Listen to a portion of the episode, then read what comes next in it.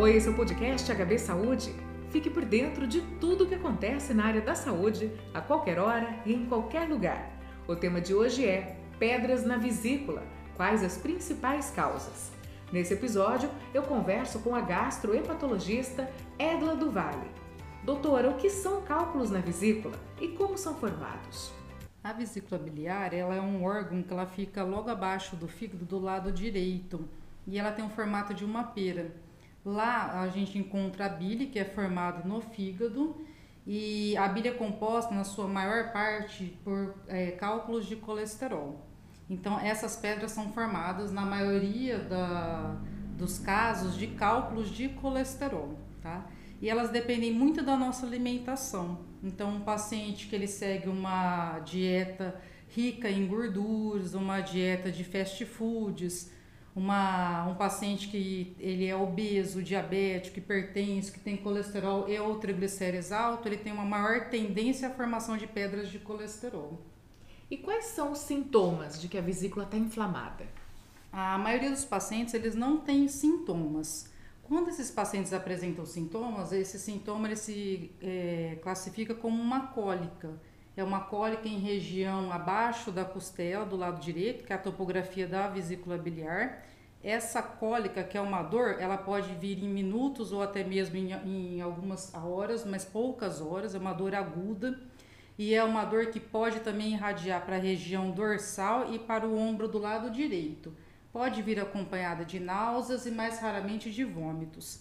Em alguns casos, quando você tem uma inflamação mais grave da vesícula, esse paciente pode evoluir com febre e com a pele e olhos amarelados e uma urina mais escura, que é chamado colúria. E existem fatores de risco para essa doença? Sim, a obesidade é um grande fator de risco para essa doença. E ligado à obesidade estão os componentes do sedentarismo. Então, o paciente pré-diabético ou mesmo diabético, o paciente hipertenso, o paciente dislipidêmico e existem fatores hormonais também intrínsecos ligados a essa patologia. Há poucos instantes a senhora falou que os sintomas nem sempre são muito claros. É possível que uma pessoa tenha pedra na vesícula e que ela não sinta dor nenhuma? Sim, inclusive a maioria dos pacientes com cálculos, com pedras na vesícula, eles são assintomáticos. Então eles podem estar por aí com os seus cálculos, né, mas sem nenhum tipo de sintoma. Então como o diagnóstico é realizado?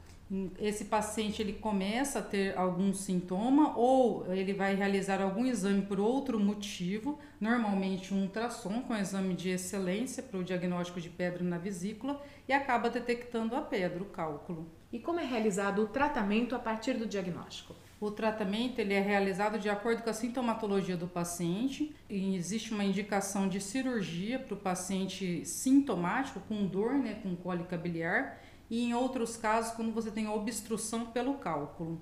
E a cirurgia pode ser tanto por via aberta ou por via, via laparoscópica. Sem ser a cirurgia, tem alguma outra alternativa? Ou não? Via de regra, esse é o melhor caminho?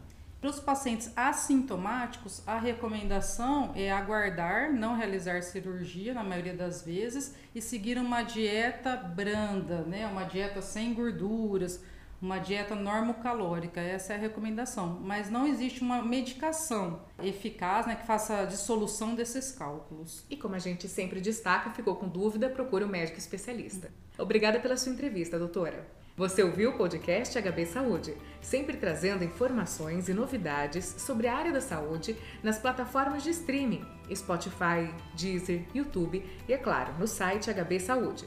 Nos aplicativos você segue a gente e não perde nenhum episódio. Até o próximo!